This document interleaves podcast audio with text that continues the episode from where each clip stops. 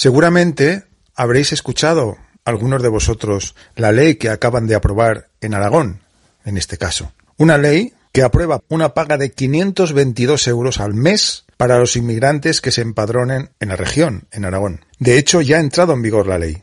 Y ningún partido ha votado en contra. ¿Lo queremos más claro de nuevo? Y ojo, una ley y un dinero que se les va a dar, no exigiéndoles tampoco, porque no exige la ley, que ninguno de ellos, ningún inmigrante, deba de tener siquiera legalizada su situación en España. Aunque sean ilegales, da igual. 522 euros al mes. Por la cara. Y ojo, hablamos de 522 euros mínimo, porque luego por más circunstancias, como tener hijos, algún hijo, y demás circunstancias, esa cantidad va aumentando. Pero no necesita ni trabajar, no necesita hacer nada. Simplemente que se empadrone en un municipio. Da igual. El municipio, dónde, cómo, trabaje, no trabaje, solamente que se empadrone. Y aun siendo ilegal, sin tener ni papeles, mínimo por ley 522 euros al mes. Con ningún partido votando en contra tampoco. ¿Tendremos claro en algún momento que hay que echar a todos? Resulta que además saca el gobierno el tema de la Agenda 2050, en la cual, en uno de sus puntos, también dice que hay que asimilar y aceptar la entrada de unos cuantos cientos de miles de inmigrantes. Porque harán falta para poder seguir pagando pensiones y para temas de trabajo. ¿Realmente somos tontos o nos toman por tontos o qué está pasando aquí? Pero claro, con tanta gran parte de la sociedad dormida como está, vete a saber ya la respuesta a esto. Vamos a ver. Solo dos cuestiones y por no meternos en más. Si en España hay, por ejemplo, 8 millones de parados y viene más gente, ¿cuántos parados habrá?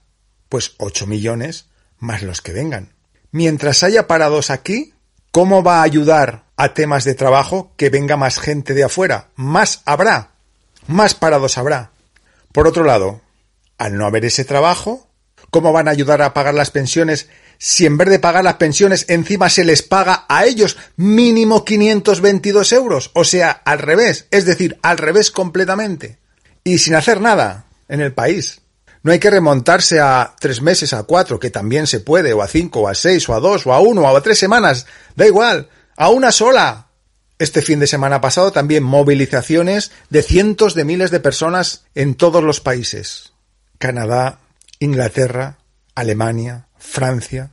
Incluso en países como Suiza, en los que tienen leyes y funcionan de una manera abismal con respecto a otros para bien, y que por supuesto no tienen las medidas que tenemos aquí, a la calle también. Aquí, nada de nada. Es más, ahora que si hay que ir a 30 por las ciudades. Ahora que si el tarifazo todavía superior de la electricidad. Ahora que si y seguimos tragando con todo sin hacer notar la fuerza que podemos tener sin hacer notar nada de presión. Así que lo dicho, pondré el ejemplo simplemente de, lo de 30 por hora. Podemos ponerlo en cualquier tema, pero en ese mismo, ¿no? Hoy a 30. Como no decimos nada, íbamos a 30. Mañana a 20. Como no decimos nada, pasaba a 10. Y como no decimos nada, al otro, con un palito en el culo y a cuatro patas. Y con un palito en el culo y a cuatro patas. ¿Y a dónde llegaremos? ¿Hasta dónde nos llevarán? Aquí ya no hay límite, porque es eso. Como no hacemos nada, todo nos podrán hacer.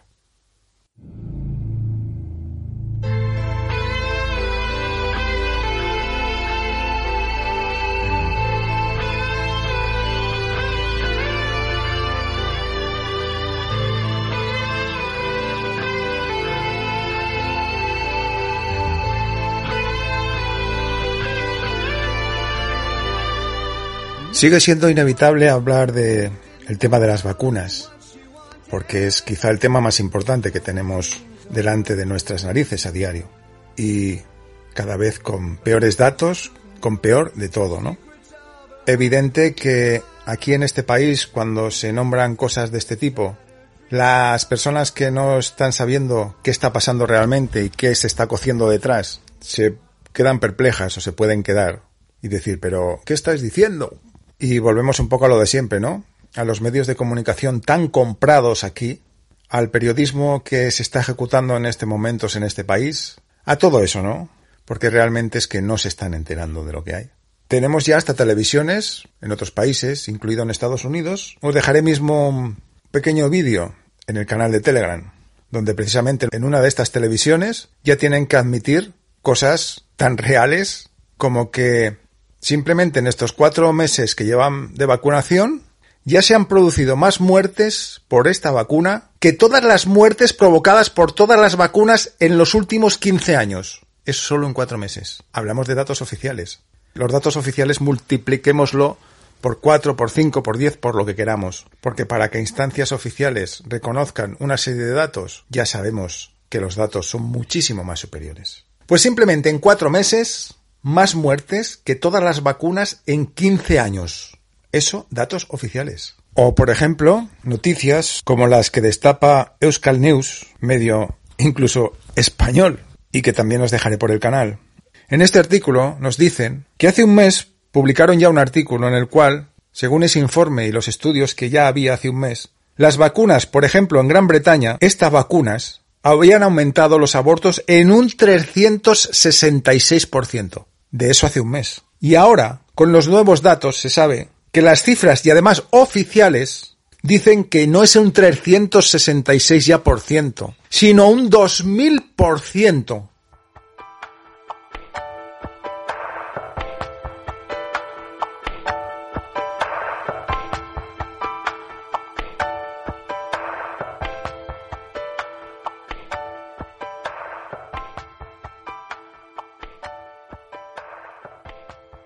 Y después de todo esto y de que cada vez más gente, más personas se van enterando de más la realidad que están escondiendo, no les queda otra que intentar convencer de la forma que sea a las personas para que se vacunen.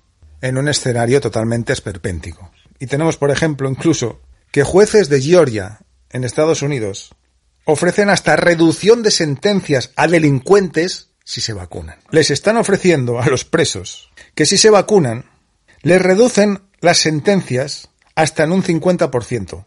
Y no hablemos ya de que está habiendo premios en metálico, sorteos en metálico, regalos. Hay ayuntamientos en localidades también que están ofreciendo hasta bocadillos durante unos cuantos días gratis para desayunar a cambio de vacunarse. También os dejaré un vídeo en el canal de Telegram de un anuncio en televisión donde en Estados Unidos, en Colorado, sortean cinco premios de un millón de dólares entre los que se vacunen de COVID. Y se elegirá a cinco residentes seleccionados al azar, que sean mayores de 18 años y que hayan recibido al menos una dosis de la vacuna a fines de junio. Y es más, quien sale en el vídeo anunciando esto es el propio gobernador de Colorado, Jared Polis. Y atención a esta conversación que mantiene un enfermero con los padres de un amigo al pedirle a este amigo que hablase con sus padres para que les informara, para explicarles más todo el tema de la vacunación. Y de esa forma ayudar a que sus padres pudiesen sacar sus propias conclusiones y acabar de decidir. Hola, buenos días. Buenos días. Mire, soy Alejandro, soy un compañero enfermero que soy amigo de tu hijo, de Javier. ¿Ah, sí? No sé si te habrá, si te habrá comentado alguna cosa o algo, es que me ha pedido que te, que te llamaras y si tenías tú un rato y te apetecía hablar conmigo. Sí. Vale, muy bien. A ver, dime, dime. Pues es que él está, está preocupado y, y vamos, no me extraña, te digo la verdad. Yo estoy trabajando en, en el SESCAM, llevo ya muchos años, yo pues me especialicé, me, espe- me hice la específica, he estado trabajando en UCIS toda la vida, si te digo la verdad. He estado trabajando allí en Villarrobledo mucho tiempo, porque en verano siempre me llamaban de allí de la UCI de Villarrobledo, pero bueno, durante el resto del año he trabajado en, como voy por bolsa de, específica, pues me ha tocado recorrerme todos los hospitales de aquí de, de Albacete y de, y de la región. Lo que pasa es que el año pasado pues empecé yo a... El, el marzo del año pasado me llamaron de, del Perpetuo Socorro porque había un bueno pues eh, la, la crisis cuando comenzó todo el tema del coronavirus. No había suficiente personal no había camas de hospitalización para la sobrecarga que había. Y en el perpetuo socorro pues habilitaron una planta especial de, pacientes covid de todos los pacientes que se acumulaban allí en el hospital general. Entonces yo pues eh, cambié mi rama de, de, UCIs para la rama de planta en, en condiciones de, de, personas muy graves con, con, el tema este de lo del COVID. Pues he estado hablando con tu hijo ya mucho tiempo y precisamente el tema de la preocupación que tienes por mucha información que le va llegando, que me pregunta a ver si, si yo conozco algo de lo que él va mirando y demás. Y la verdad es que hemos coincidido en muchas cosas y, es increíble lo, lo que no se está conociendo fuera del hospital, o por lo menos a través de los medios oficiales, a través de la televisión, de la prensa y de, cualquier otra vía de comunicación, por, porque no, yo personalmente he llegado hasta el punto en el que me encuentro ahora mismo que estoy con una baja de, de, por, por, depresión, estoy con mucha ansiedad, ya que he podido preguntar en varias ocasiones a mis supervisores y compañeros también incluso me han dado cartas y notificaciones a, a responsables ya de la coordinación y de dirección y de sanidad y no me han respondido nunca a ninguna de las preguntas que les he hecho.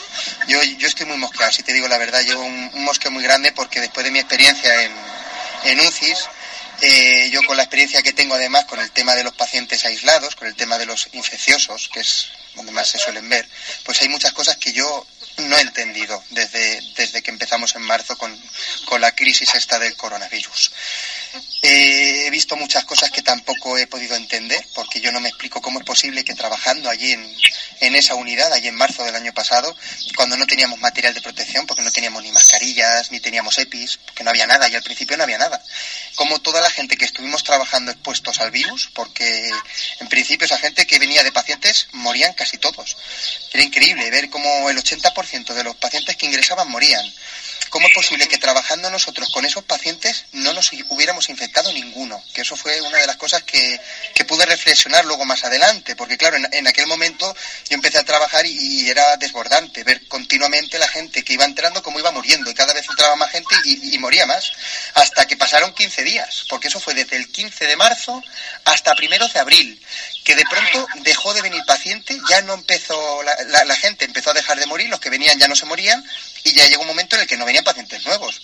Y a mediados de abril o finales de abril, a mí me, dijeron que ya no fuera a trabajar, a mí ya todos. Cerraban esa unidad porque ya no había críticos del COVID y todos los pacientes que quedaban se volvían a realojar en el Hospital General.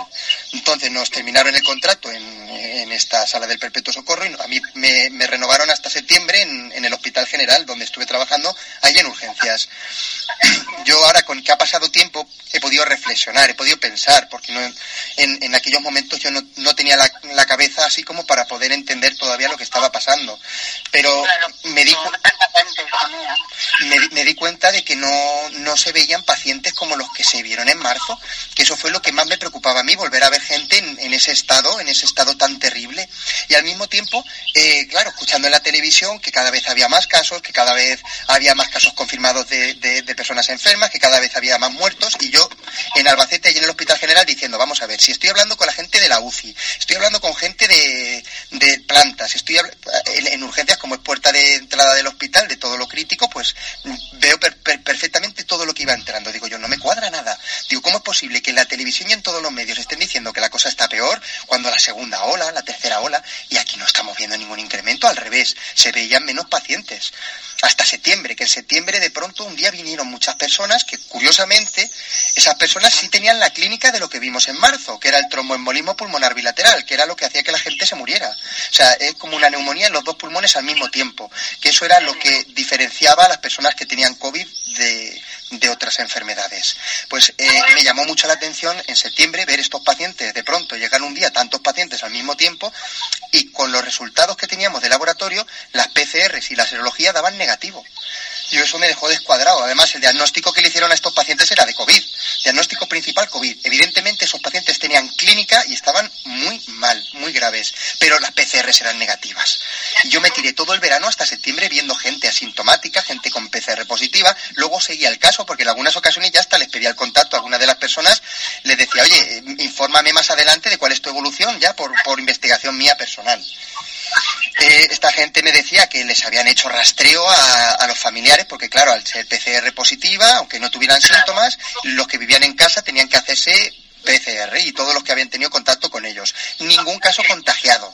Eso me llamó mucho la atención, pero bueno, me cuadraba con lo mío, con haber estado trabajando con pacientes enfermos y no habernos contagiado ninguno de los trabajadores. Pues eh, todo esto a mí me, me, hizo investigar. Me hizo investigar, una de las cosas que investigué fue las cifras de infectados, las cifras de mortalidad, donde podía ver que era una enfermedad que realmente las la cifras de mortalidad estaban en personas mayores de, de 80 años. Es decir, realmente no hay personas jóvenes, no hay personas, no hay niños, no hay personas adolescentes, no hay personas así eh, que no sean ancianas que hayan tenido problemas con esta enfermedad. Eran todo personas de residencias o personas pluripatológicas, personas que habían tenido enfermedades previas, graves, o que tenían medicación para otras muchas cosas. Eh, yo lo que veía en la televisión a mí me, llegó un punto en el que ya tuve que decir, mira, mm, no sé lo que está pasando aquí, pero, pero vamos, yo estoy viendo una cosa, estoy estudiándolo yo por mi cuenta, estoy además accediendo ya no solamente a lo que veo yo, sino con otros compañeros de otros sitios, de hospitales que están aquí en España, de otros compañeros que están también trabajando fuera, porque por motivos de trabajo muchos compañeros han tenido que ir a Alemania, o a Inglaterra, o en Holanda, entonces no he perdido la relación con estos compañeros. En esa época además fue curioso, porque e, era España lo único que tenía problemas. Allí en Alemania mis compañeros alucinaban cuando yo les decía que nosotros estábamos aquí en, en la calle con mascarillas ellos me decían, pero vamos a ver, ¿cómo es posible? Dice, si, si aquí en donde estamos nosotros no se nos obliga a llevar mascarilla. Aquí en España se hicieron las cosas diferentes al resto de Europa. Y aquí en España hubo muchos más problemas y muchas más complicaciones que en el resto de Europa. Eso a mí me hizo pensar que aquí en España se estaban haciendo cosas que no estaban bien hechas. En efecto. En fin, son, son muchas las cosas que, me han llegado a, traer hasta el día de hoy con, con, el propio conocimiento que he podido adquirir yo mismo.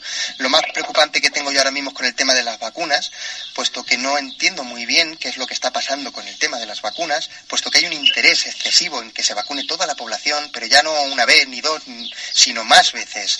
Nosotros estamos recibiendo ya información de que vamos a tener que recibir tres, cuatro, cinco, seis, no sabemos cuántas dosis ni cuántos años van a hacer falta para vacunar a la población. Pero proponiendo la vacunación para personas que están en edad donde no hay ningún tipo de perjuicio, no hay ningún tipo de problema ni de complicación. No, no tiene ningún sentido vacunar a niños, ni a jóvenes, ni a adultos. Si realmente queremos proteger a la gente que puede sufrir secuelas, debería de ser por las personas más vulnerables. Pero en este caso te digo una cosa. Yo en mi experiencia, después de haber trabajado allí en el Hospital General, cuando terminé el contrato en septiembre, en urgencias, empecé a trabajar en un centro sociosanitario, en una residencia de mayores que coincidió además en octubre, noviembre, diciembre,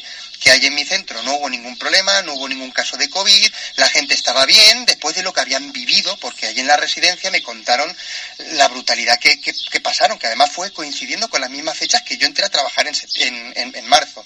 El 15 de marzo allí en la residencia se puso mal a toda la gente al mismo tiempo y murieron un montón de personas. En porcentaje falleció casi el 25% de los residentes. Que eso fue pues una cosa que, les ha marcado allí a los de mi centro, evidentemente. Esto me lo han ido contando porque yo allí no, no lo he vivido, me lo han contado mis compañeras. Y bueno, pues ya entré yo a trabajar, la gente estaba mucho más tranquila porque estaba todo contenido, ya no, no habían tenido ningún caso nuevo, los pacientes ya estaban mejor. Cuando empezamos este año, en enero, nosotros empezamos a poner las vacunas que fue como un motivo de, de, alegría, ¿no? De decir, bueno, ya tenemos las vacunas, podemos empezar a tener aquí más protección, aunque no quedaba muy claro, porque claro, los residentes que habían pasado la enfermedad en principio tenían que tener inmunidad, con lo cual no necesitaban vacuna, pero bueno, se quiso vacunar a todo el mundo por, para mejorar la seguridad.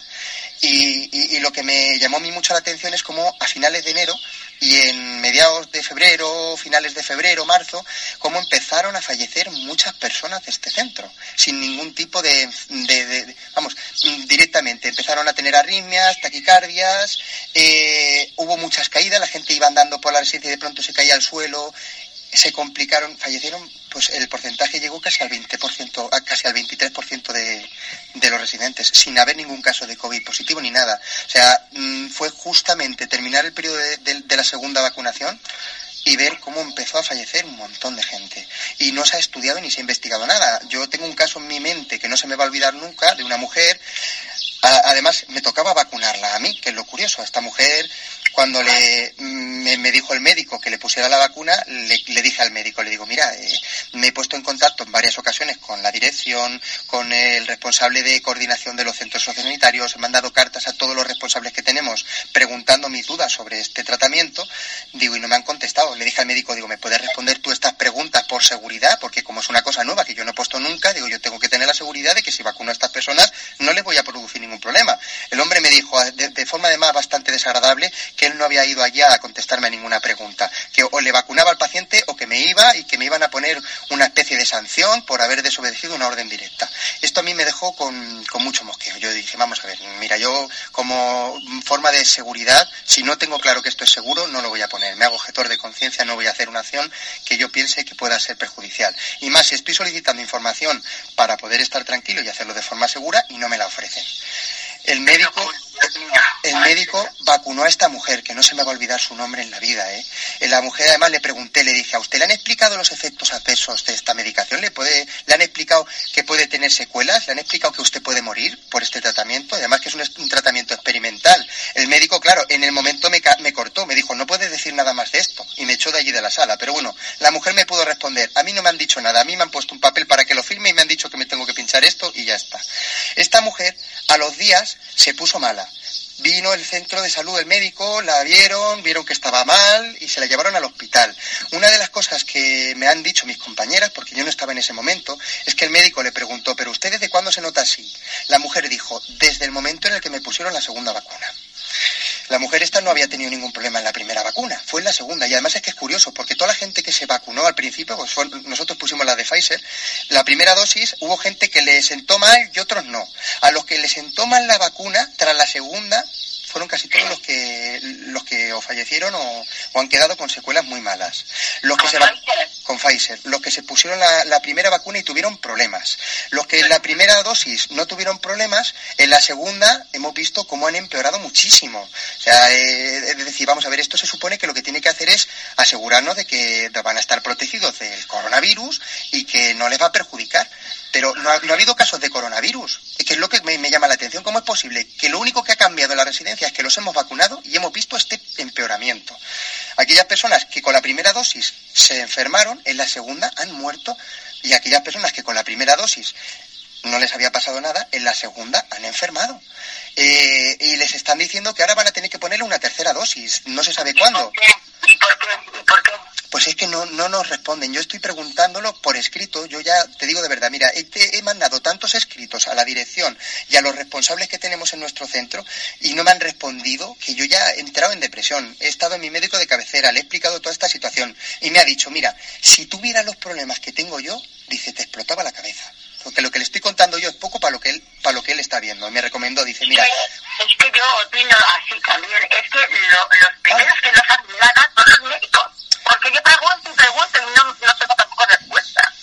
hace muy poquito, perdóname, eh, una compañera me dijo que, que, que, vamos, que probáramos a ponerle el imán a la gente que estaba recién vacunada, porque habían visto casos de gente que se habían vacunado y que se les pegaba el imán. Yo lo hice, hice la prueba y me quedé sorprendido al ver que sí, que en efecto se pegan. Esta misma mañana está hablando con un compañero médico, se lo he contado, le he dicho, mira, yo no sé a quién acudir, porque yo ya esto se me queda grande, pero he comprobado esto. El médico no se lo podía creer, dice, yo lo he escuchado porque me lo han dicho, dice, pero claro, ¿cómo me voy a creer eso? Digo, pues eh, yo lo he visto además no en un paciente, sino en muchos pacientes. Entonces, el, el caso es, es, es este, que no sabemos qué está pasando, la gente no se cree realmente nada más que lo que nos están diciendo de, de forma oficial, pero cuando empezamos a investigar un poquito, pues nos damos cuenta de que hay cosas que no, que no tienen sentido. En fin, yo me, ha- me ha- me ha preguntado tu hijo precisamente que si podía hablar contigo para, para comentarte mi Claro que experiencia sí, de lo que he claro visto con esto. sí, yo te lo agradezco muchísimo, de verdad. Te lo agradezco de, de, de- de corazón. Pero esto es que es una locura que no entendemos nadie. Y, bueno, y, y no vemos nada que dar palos de ciego uno tras otro. Y de verdad, pero genera una incertidumbre y un malestar. Es que es eso, es la inseguridad. Digo, si esto, esto, Oye, mira, te está oyendo mi marido, el padre de Mari. Mari puso el teléfono en eh, manos libres y estaba escuchándote también eh, con, con toda la información que nos has dado. sí, Y cosa que te agradecemos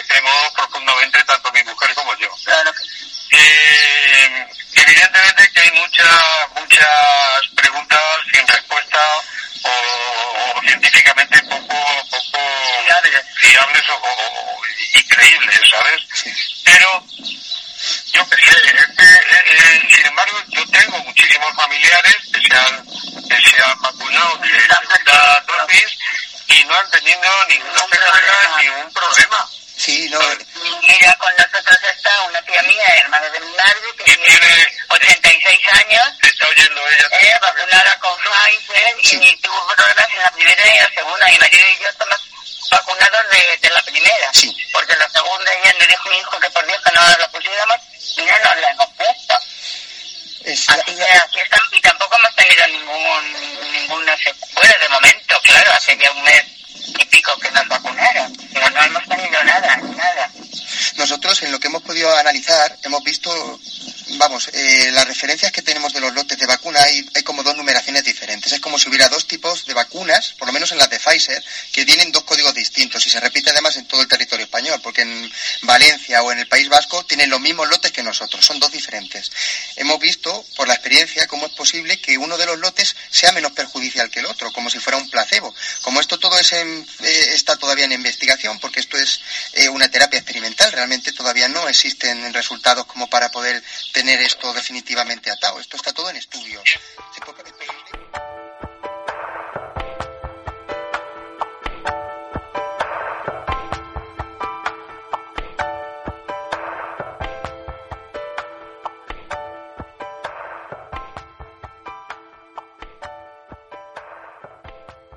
Y todos conocemos el tema de la Coca-Cola o de productos así, en los cuales parece haber una fórmula secreta que ellos llaman con un nombre comercial que inventan y que en realidad no se llega a saber cuál es la composición real de esa sustancia o de esos productos que le añaden. Lo que siempre se ha llamado, y por eso pongo este ejemplo, la fórmula secreta de la Coca-Cola. Bien, pues eso ya está mal o es opinable de una forma u otra en productos así. Pero en algo que nos inyectan en el cuerpo, que hasta los propios medios de información estén diciendo que llevan componentes secretos, que hasta los medios ya lo digan tan descaradamente. Aún así, tampoco lo tiene claro quien no lo tiene claro aún. ¿Cómo es posible que un medicamento no se especifique lo que lleva, lo que nos meten en nuestro cuerpo, sino que se hable de componentes secretos? Mejor no opinar. Podríamos decir que es a la vez artesana e industrial. La materia prima de la vacuna de Pfizer es una combinación de ciertas nanopartículas secretas y ácido ribonucleico. Y os comparto también este mensaje en forma de vídeo del que yo os traigo también el audio y que también os compartiré por el canal de Telegram, donde un médico argentino les canta la cartilla a tantos y tantos médicos por culpa de dejarse comprar como se están dejando comprar, también por presiones, sin repetirnos, por todo lo dicho y más. Bien, pues este médico argentino les dice unas cuantas cosas de las que no estaría nada mal que tomasen en consideración. ¿Sabes qué, Joshi? ¿Qué es más cobarde? O, o- o, eh, a ver, ¿cómo puedo yo vivir una vida de esclavo callándome la boca?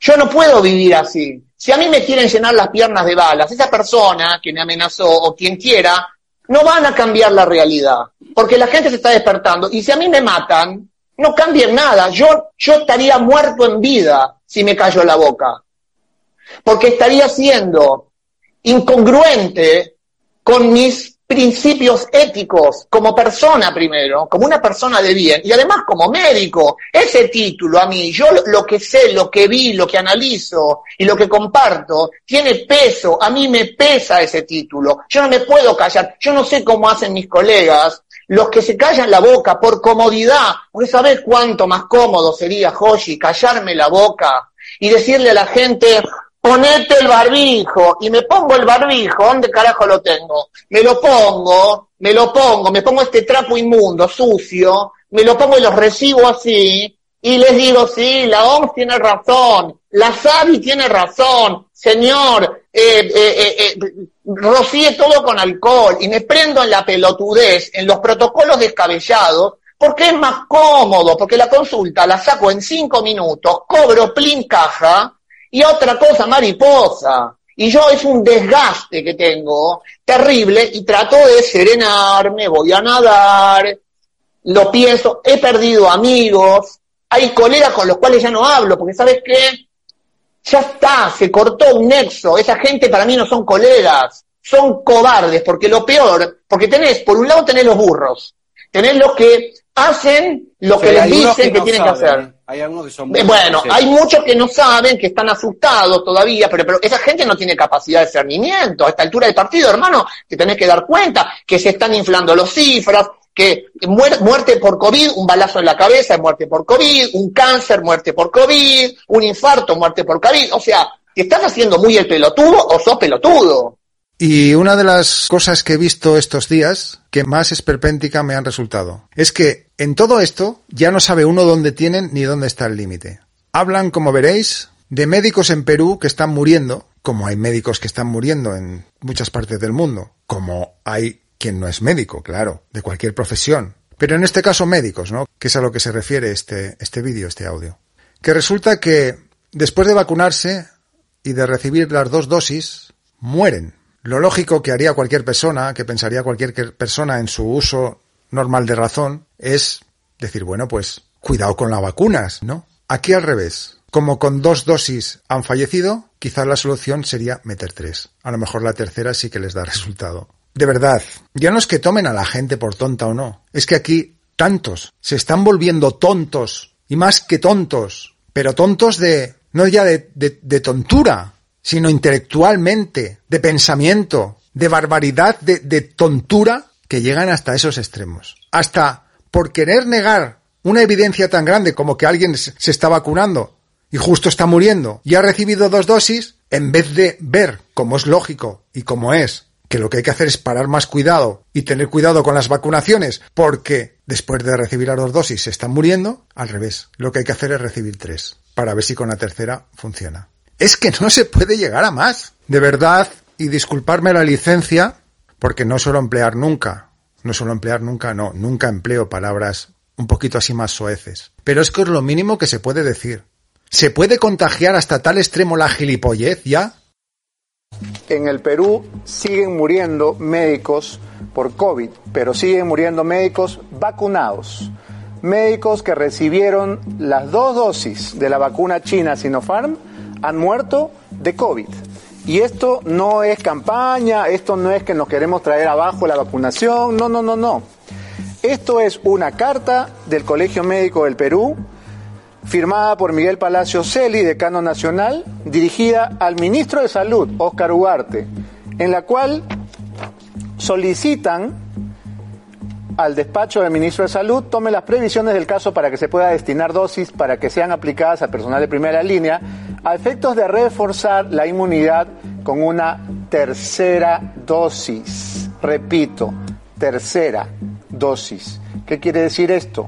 Quiere decir que las dos dosis de la vacuna Sinopharm no han servido y han muerto una veintena de médicos peruanos que ya habían sido vacunados con las dos dosis. Vamos a escuchar lo que dijo en su momento el presidente Sagasti sobre cómo la Organización Mundial de la Salud le había dado su bendición a la vacuna Sinopharm y los que la criticábamos éramos, por supuesto, enemigos de la salud, enemigos del pueblo, enemigos del Perú. Adelante. Yo creo que eh, aquellas personas que emitieron opiniones de manera precipitada, sin entender y sin leer bien los resultados, sin examinar en detalle cuáles eran las condiciones y en las cuales hicieron esas pruebas, pueden haber generado realmente un desconcierto y una cierta angustia o miedo en las vacunas con respecto a usar la vacuna de Sinopharm. Pero no es solo la Organización Mundial de la Salud que ha dicho que es efectiva, sino las pruebas que hemos hecho nosotros, comparando a aquellas personas, en primer lugar el personal de salud que fue vacunado y comparando al personal vacunado con la población en general que no ha sido vacunada, se demostró ampliamente que Sinopharm era muy efectiva. Esa Sinopharm era muy efectiva, dice, muy efectiva. Ojalá lo fuera seríamos los primeros en tragarnos nuestras palabras y decir nos equivocamos. Trágicamente, no nos hemos equivocado. Se ha equivocado usted, presidente Sagasti, porque esta es la lista de médicos peruanos que han muerto con las dos dosis de la vacuna china Sinopharm. Y si usted me permite, vamos a rendirle el homenaje que usted no les ha rendido. Que en paz descansen estos médicos peruanos que dieron su vida por salvar vidas y que creyeron que habiendo sido vacunados con las dos dosis de la vacuna china Sinopharm estaban protegidos. Trágicamente no lo estaban, recibieron las dos dosis, se contagiaron y han perdido la vida en medio de esta batalla contra la pandemia del COVID-19. Así que, por lo menos, por respeto a estos médicos héroes, sería bueno que dejen de decir que la vacuna Sinopharm tiene la bendición de la OMS o de lo que fuere. 20 médicos peruanos han muerto con las dos dosis. Así que creo que se acabó la discusión.